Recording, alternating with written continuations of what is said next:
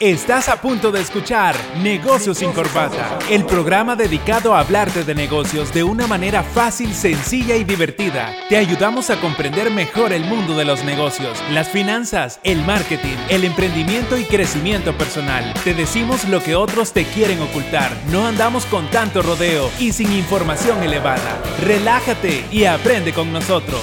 Comenzamos.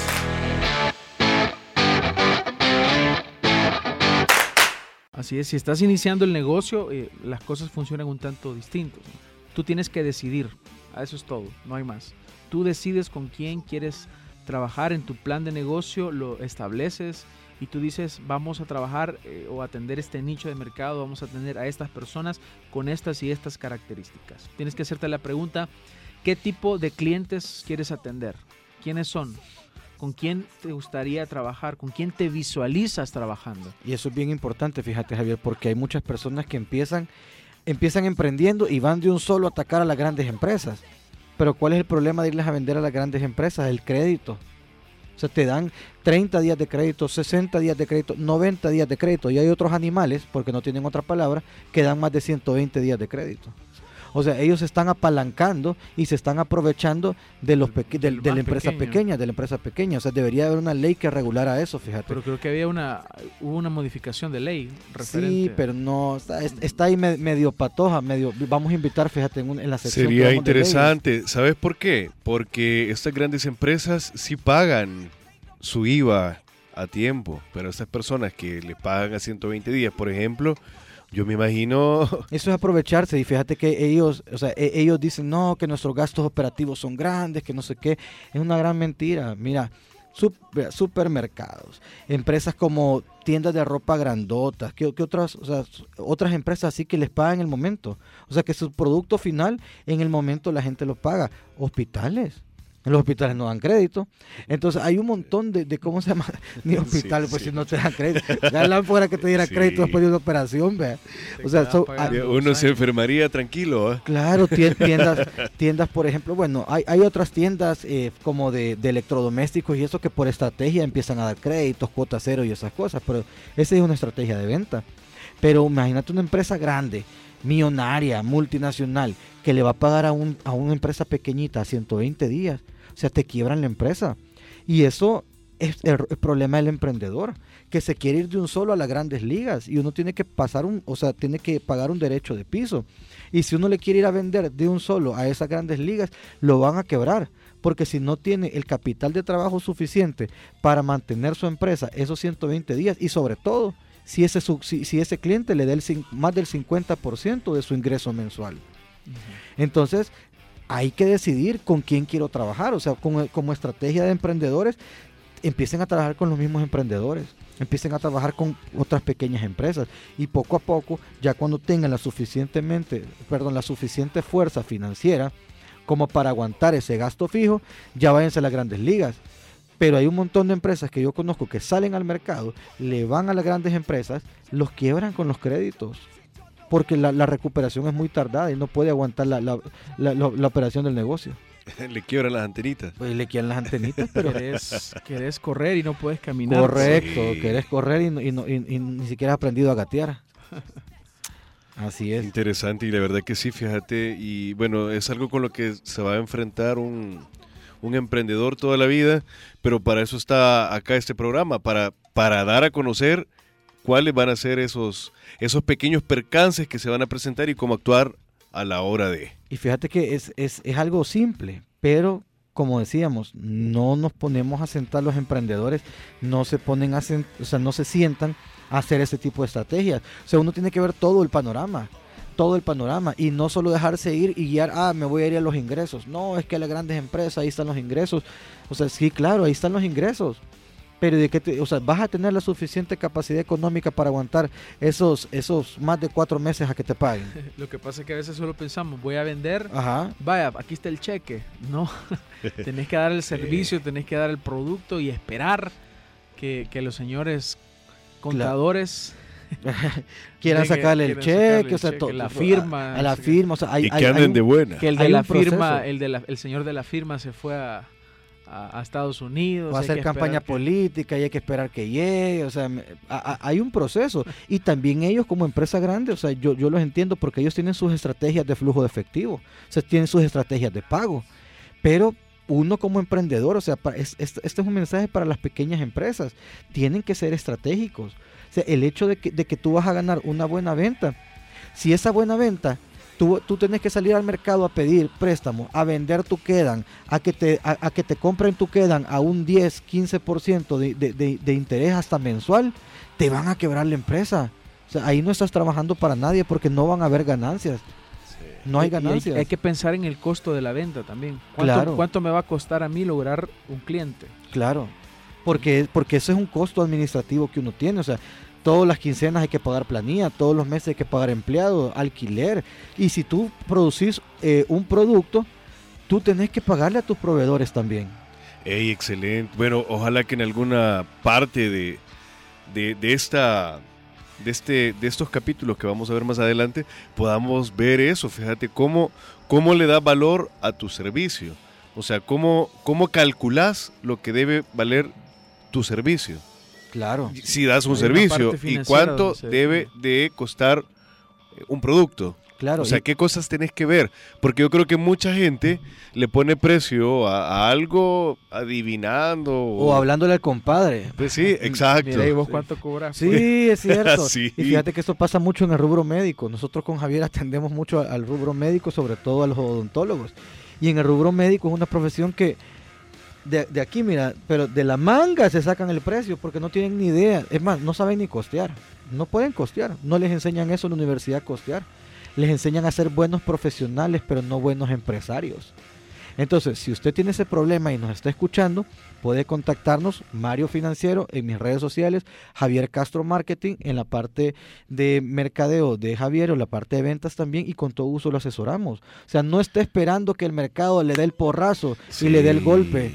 Así Aquí es. está, no. aquí están sus asesores de Es confianza. mejor actuar con inteligencia, fíjate. Claro, y preguntarle a gente que sabe costear un producto, que sabe poner un precio, que sabe las redes sociales, que sabe las estrategias de marketing.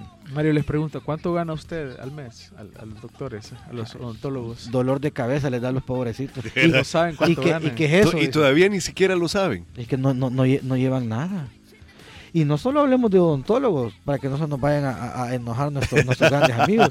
Sí. Hablemos de abogados, psicólogos, médicos generales, contadores, incluso hasta contadores que ni siquiera pueden llevar su propia contabilidad. Nutricionistas, Diseñadores. Nutricionistas, diseñadores, fotógrafos, eh, locutores. locutores. Locutores, Locutores. sí. o sea, hay un montón de gente que no, No, tiene pero idea. te cuento algo. Fíjate que en el rubro de, de la locución han hecho algo bien interesante porque hicieron un tarifario y se pusieron de acuerdo. Entonces, todo se maneja en base a eso. Entonces ya sabes, ¿verdad? Existe algo, vas a eso y sabes cuánto cuesta una locución, cuánto cuesta tal cosa, cuánto cuesta tal cosa. ¿Podría ser un qué método bien. a utilizarse también en otras áreas? Es que así debería de ser. Lo que pasa es que, vaya, por ejemplo, ASDER, que es una, que es una asociación de, de varias radios, o sea, como asociación tiene que ser una gremial fuerte, una gremial fortalecida. Pero ¿cuál es el problema con el rubro, por ejemplo, de los médicos, de los odontólogos, de los psicólogos, que no es una gremial fuerte y se mete en zancadilla? O sea, y ahí va el problema de la universidad. Por eso es que nosotros con Javier criticamos tanto al sistema educativo. Te enseñan a ser buen profesional, pero no te enseñan a ser un buen administrador ni un buen empresario.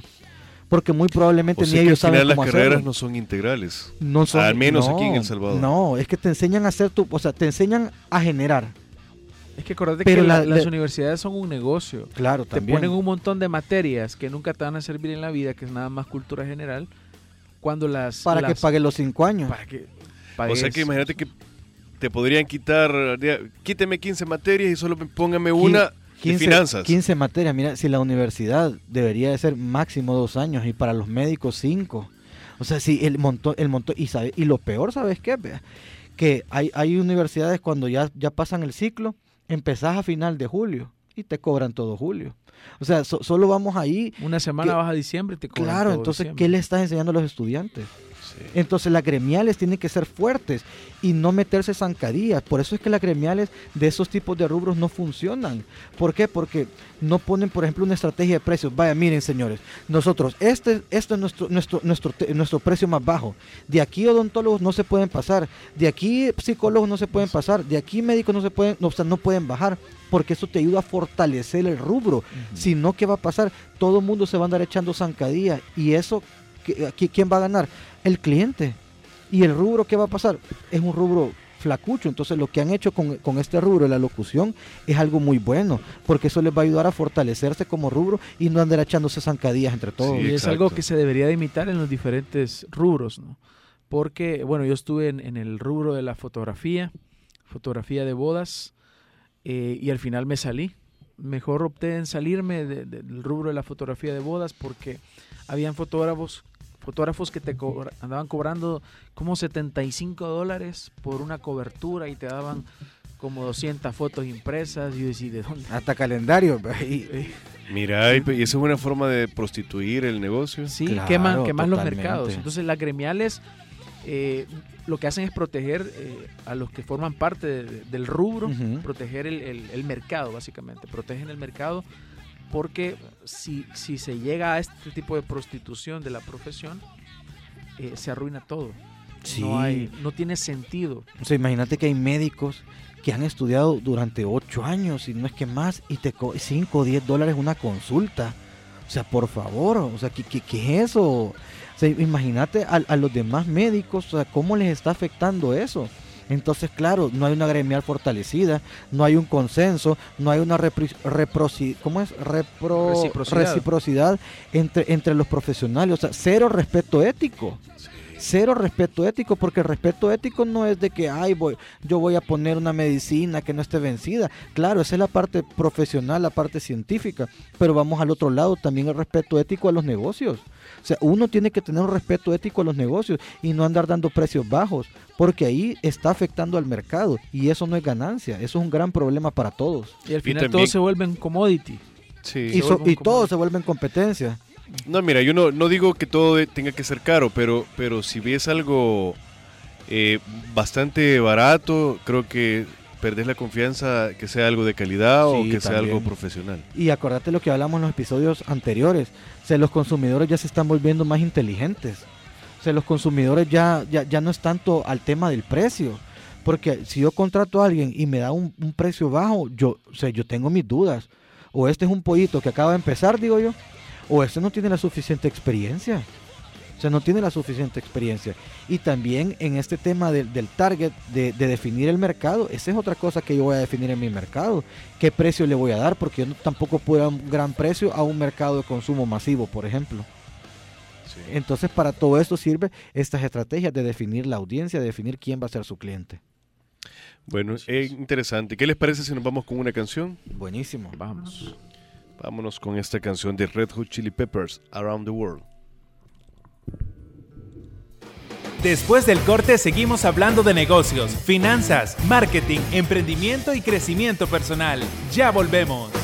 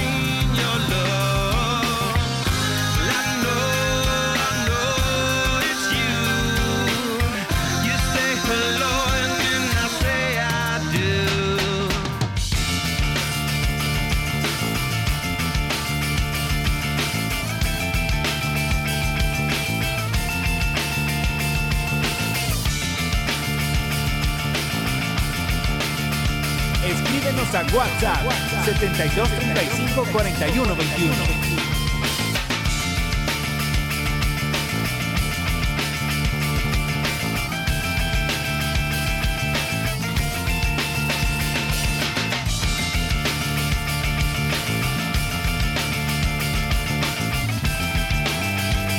Estás escuchando Negocios sin Corbata. Estamos de vuelta para seguir hablando de negocios sin tanto rodeo. Negocios sin corbata. En Radio Asder. Contigo en todas partes.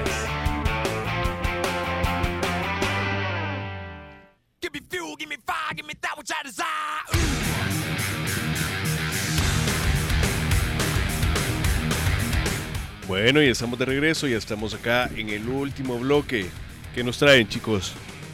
¿Cómo validar tu nicho? ¿Cómo validar tu nicho de mercado? Así de es. eso vamos a hablar. Es importante porque, eh, como estamos promoviendo para ustedes un pensamiento estratégico, debemos saber qué nicho vamos a atender tomando ciertos criterios. Por ejemplo, la longevidad. ¿Qué tan viejo es ese nicho de estar en el mercado? Eso me ayuda a, a darme cuenta que puede ser un nicho muy rentable. Si permanece es porque sigue generando ingresos, sigue manteniéndose, hay flujo ahí. Por lo tanto, eh, vale la pena prestarle atención. Puedo ver si es estable, si continúa creciendo, si se ha estancado.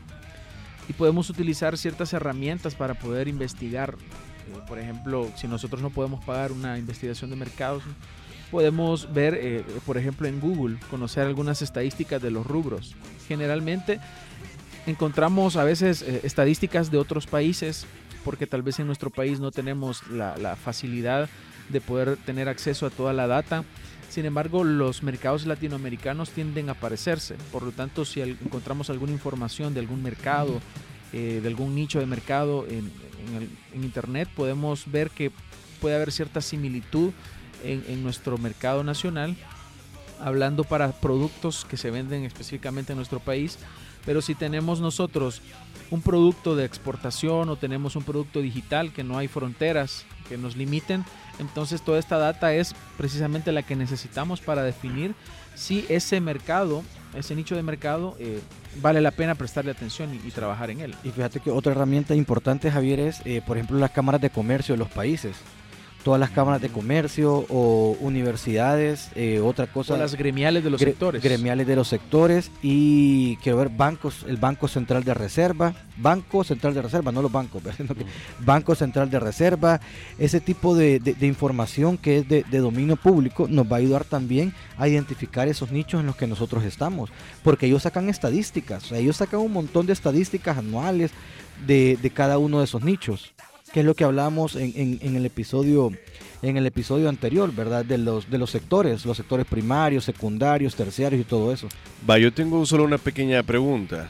¿Ese tipo de estadísticas puede ser analizada por una persona común? Por ejemplo, yo que quiero saber eh, X información y me encuentro con información o datos que no entiendo, ¿cómo puedo sacar yo o tener más o menos una idea de que, qué es lo que tengo que hacer?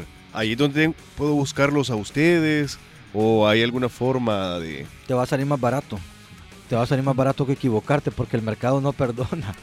Yo fíjate que yo siempre he dicho eso, que, que uno, uno no va a ser experto en todo y uno tiene que rodearse con, eh, fíjate que ayer, te voy a contar eso rápido, ayer me estaba tomando un café con una amiga y me dijo algo bien interesante. Me dijo, mira Mario, me dijo, es que no es el cómo hagas las cosas, sino es con quién. Mira qué interesante, el con quién es tu equipo.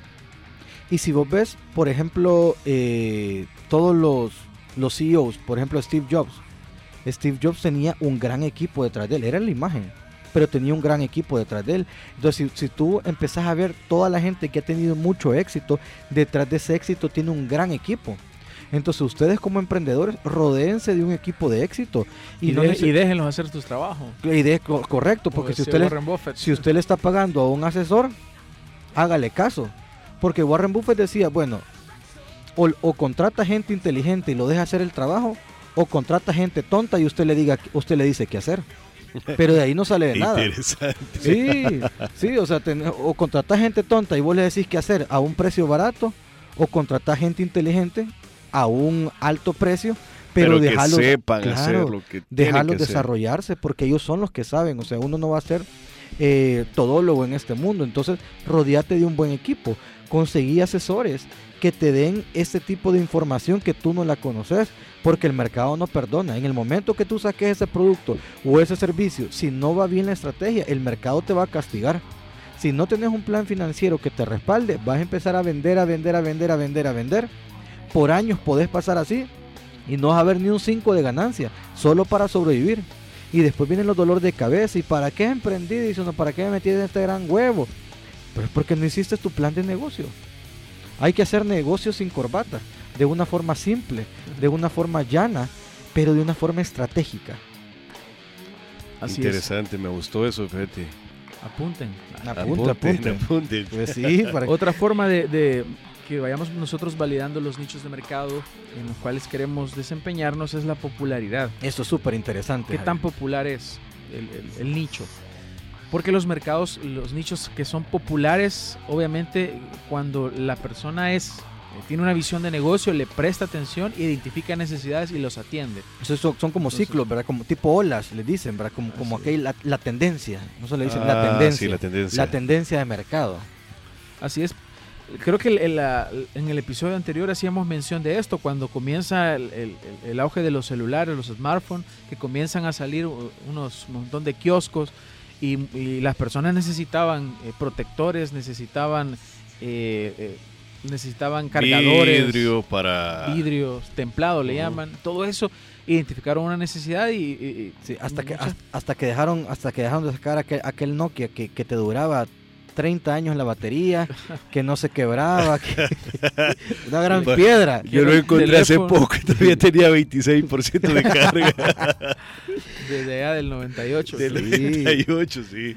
Entonces son, son, son tendencias y Pueden- son esas popularidades. Pueden utilizar herramientas como Instagram eh, y el mismo Facebook para ver, eh, por ejemplo, los hashtags que están eh, posicionando mejor. Sí, yo no entendí eso de los hashtags, fíjate. Yo, mira, yo antes ponía una publicación y le zampaba como 50 hashtags. Pero Javier me dijo, no, me dijo, eso tiene está. que ser estratégico. Claro. Hashtag hola. Hashtag, hola, ¿qué tal? ¿Cómo está? Toda osada. El Salvador, Honduras, Nicaragua, Costa Rica, así como que si fuera de aquellos de, de la lucha libre, que dice, hola, ¿qué tal? El Salvador, Nicaragua, Costa Rica, Panamá, República Dominicana. Y empiezan 90 minutos de deporte. Sí. Sí, entonces, no, entonces hay que ser estratégico, pero por eso te digo, yo lo hice como yo creí. No le Sí. pregunté al experto, fíjate. Lo, te sirven para, para identificar, para ir posicionándote, identificar todo lo, lo- lo que está pasando, como la tendencia de ese, de ese hashtag. Entonces te, te sirve mucho eso. Puedes ver qué es lo que se está haciendo, qué es lo que se está, cómo se está moviendo el rubro y puedes ver la popularidad. Si no encuentras muchas publicaciones, Y otra gente que no esté dentro de tu círculo puede llegar hasta tu negocio, ¿verdad? Por Así medio es. de un hashtag. Sí, sí, porque hay, hay gente que se pone a buscar por este hashtag específico, se pone a buscar información y contenido, y ahí puede salir tu publicación, y le gusta tu publicación y te siguen. es un potencializador de alcance. Ese sería un publicity, una publicidad gratuita, Eh, de eh, cierta forma. No, lo que pasa es que el publicity es como eh, cuando ya, ya involucras una acción concreta de, de medios. ¿no? Eso es, se llama posicionamiento orgánico. Es todo orgánico, es decir, que no es de paga. O sea, eso se maneja. En la jerga es lo orgánico y de paga. Orgánico no es que es eh, productos de veganos o cosas así. Orgánico es que crece por sí solo, que no necesitamos meterle dinero, sino que es eh, un crecimiento exponencial gracias a, este tipo de, de herramientas que, que nos ayudan a posicionar. Entonces todo es orgánico. Y ese tipo de crecimiento también es, es de mucho más valor, porque la gente se va acercando y te va siguiendo, te va conociendo, porque pe- específicamente le interesa tu producto y tu servicio. Entonces por eso hay que prestarle mucha atención a esto. También podemos hablar, de, para validar nuestro nicho, la rentabilidad. Y el hecho de que sea popular también no necesariamente significa que va a ser rentable. Súper importante. No necesariamente. Entonces, la rentabilidad es observable en un estudio que se hace del sector al que se pertenece. Entonces, porque una cosa, como esto lo he aprendido de Mario, que aquí no nos vamos enseñando el uno al otro. Mario dice, eh, no, uno puede estar vendiendo mucho, pero no necesariamente ganando. Entonces una cosa es la venta y otra cosa es la ganancia. Entonces muchas personas, ah, estoy vendiendo, estoy vendiendo, pero ¿cuánto está, está ganando? Son cosas total y abismalmente diferentes. Claro, todo viene por la venta, o sea, todo viene por los ingresos. Si ventan, sin ventas no hay negocio. Muy interesante, fíjate, porque yo creería, bueno, toda esta mi vida he estado equivocado. ¿Por qué? No, pues porque crees vos de que si tenés, o sea, solo el hecho de escuchar ventas, pensás de que es un retorno... No, hay, hay ventas que son pérdidas. Hay ventas que son pérdidas. Porque vaya, están las ventas. Debajo de las ventas está el, el- el costo de venta. Eso te da la utilidad bruta. Eso está dentro del, del estado resultado. Te da la utilidad bruta o el margen de contribución. Ahí le tenés que restar los gastos administrativos, los gastos de venta, los gastos financieros. Te da la utilidad antes de impuestos. Le tenés que restar los impuestos y después viene la ganancia. O sea, la ganancia en el estado resultado viene hasta de último. Tres coritas te van a Ah, quedar. Sí, porque eso es lo que en realidad ganas. O sea, hay empresas que venden, venden, venden, venden, venden, pero el propio dueño no sale beneficiado. Fíjate que muchos emprendedores y muchas empresas, el que menos gana es el dueño. Y la gente cree, ah, no, que, que el dueño es el que gana. No, gana, gana el proveedor, gana el que le está alquilando el local, gana los empleados. Y el dueño es el que, hasta de último, si es que le queda algo, gana. O sea, el hecho de que tú vendas bastante no significa que estás ganando bastante. Y aquel Mercedes es prestado. O, o prestado o sacado al crédito y, y se lo zampa dentro del- del- de la contabilidad de la empresa. Pues sí. Sí. O sea, el crédito es cualquiera, pues sí. Entonces, eh, sí, o sea, vender es una cosa y ganar es diferente. Yo siempre le digo a los emprendedores, cuando ustedes van a iniciar, inicien con un producto que vayan ganando. Porque si no, no le van a sentir sabor al emprendimiento. Hay gente que se va a la exageración y hay emprendedores que me dicen, no, lo que pasa es que cuando, si uno hace un edificio y tú has hecho un edificio, no, entonces, ubiquémonos, vea. O sea, obviamente, si tú haces un edificio, si tú haces un centro comercial, claro, van a haber años de pérdida, negativo, negativo, negativo, negativo. Después va a empezar el retorno de la inversión.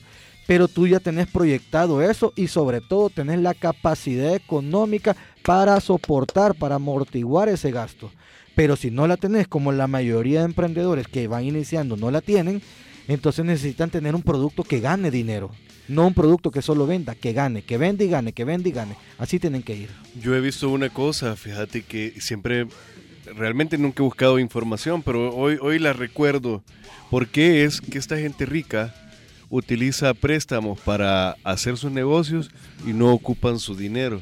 Porque a nadie le gusta arriesgar su propio dinero. Arriesgar del otro, el del banco, si para eso sirven los bancos.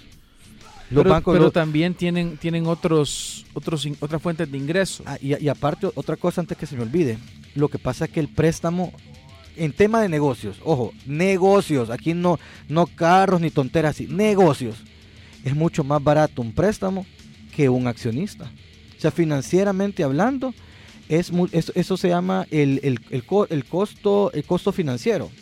Entonces, el costo financiero es mucho más barato el costo financiero de un préstamo que de un accionista. Te voy a dar el ejemplo. ¿Cuánto sería el costo de un préstamo para construir un edificio? Probablemente a un 9, 10, 12%. Ok. Y si es un inversionista tu empresa, te dice, vaya, tener, yo te pongo el dinero, pero yo quiero el 30%. O sea, financieramente para la empresa es mucho más caro un accionista. O si tú como, como dueño del negocio le metes de tu propia plata. Porque si tú, le estás, si tú estás invirtiendo o alguien más está invirtiendo en tu negocio, va a querer mucha más ganancia la que te dé el banco. Porque si no, esa persona va a decir, bueno, entonces me llevo mi inversión a otro lado. Lo hago a un fondo de inversión o algo que no me dé tanta, tanto riesgo. Por el tema del riesgo, es que es más caro. Tiene lógica. Claro, Entonces ahí la, la idea es hacer negocios con el dinero de otros. claro, pues sí, por eso. Por eso es que la, por eso es que los, la mayoría de ricos, si tú ves, ocupan al banco para lo que, lo que sirve. O sea, el banco sirve para que te, para utilizarlo como apalancamiento financiero. Es un excelente socio como apalancamiento financiero. Nada más. Si uno va emprendiendo, tiene que tener un buen récord crediticio porque incluso puede sacar préstamos a nombre personal que le va a salir mucho más fácil que a nombre de una empresa y así puede empezar a tener apalancamiento financiero y a fortalecer su empresa. Así es, amigos. Y bueno, este ha sido básicamente el tema que hemos querido compartir con ustedes para que pueda- podamos ayudarles a definir su segmento de mercado y luego su nicho de mercado que es finalmente a quienes ustedes habrán de dirigir sus acciones estratégicas. Excelente tertulia, la verdad que estuvo muy, muy llena de excelente información. Bueno, ya voy otra vez, otro día, quitándome la venda de los ojos. Claro, claro, y, todo esto, mira, nuestra idea es esa, pues, nuestra idea junto a ustedes, Aster, que nos han abierto las puertas, la idea es esa, darle contenido de valor a la gente, o sea, dejar el contenido basura que está allá afuera y darle contenido de valor a la gente, o sea, que la gente, porque hay muchos, eh, muchos programas que tienen que ver con negocios, yo creería que, con, bueno, no sé si aquí en El Salvador habrá alguno, uno, dos, ¿verdad? Pero de ahí la mayoría no, son capacitaciones y son estas cosas. Y este programa ustedes lo pueden escuchar desde su oficina, desde su empresa, cuando vayan manejando en Spotify, Negocios sin Corbata, lo pueden escuchar cuando estén haciendo ejercicios y van a aprender. Porque el mayor activo que tiene una persona, aparte del tiempo, es su conocimiento. Y esto es una inversión hacia ustedes. Nosotros estamos haciendo una inversión de nuestro tiempo, de nuestro conocimiento, de nuestra energía. O sea, nosotros. Invaluable. Claro, o sea, eso tiene un precio. queremos. Claro, entonces. Nosotros les pedimos a ustedes a cambio que nos sigan en las redes. Mario Financiero, Instagram y Facebook. Y Javier Castro Marketing. Bueno, hasta aquí llegamos con esta entrega. Excelente, la verdad, como siempre. Recuerden que pueden escuchar todos los demás podcasts si usted nos escucha por primera vez eh, pueden buscarnos en Instagram. Como Negocios Sin Corbata en Instagram y en Spotify de igual forma estamos como Negocios Sin Corbata. Háganme un favor, me regalan de nuevo cómo los podemos encontrar para aquellos que quieren saber o tienen una idea y quieren emprender y necesitan este, a alguien con conocimientos en marketing o a alguien eh, financiero. ¿Cómo los pueden encontrar ustedes? Bueno, yo como Mario Financiero, Mario Financiero, Facebook e Instagram y también en mi página web mariofinanciero.com. Y a mí me pueden encontrar como Javier Castro Marketing y busquen eh, www.mercalife.com, que es mi agencia. Estamos para ayudarles. Perfecto, bueno, nos escuchamos hasta el próximo miércoles. Igual volvemos a invitarlos para que escuchen el podcast. Tenemos ya, este es el séptimo, que va a estar ya posiblemente mañana disponible más o menos, ¿verdad? Pero hay seis que están completamente interesantes. La verdad que si usted quiere montar su empresa, no tiene que esperar ya postergar y postergar y postergar, sino que hoy es el momento, amigos. Así es. Así es. Hasta pronto. Hasta el pronto. Nos vamos. Semana. Esto fue Negocios sin Corbata, el programa dedicado a hablarte de negocios de una manera fácil, sencilla y divertida. Te esperamos el próximo programa para hablar de negocios, finanzas, marketing, emprendimiento y crecimiento personal. Hablemos de negocios sin corbata.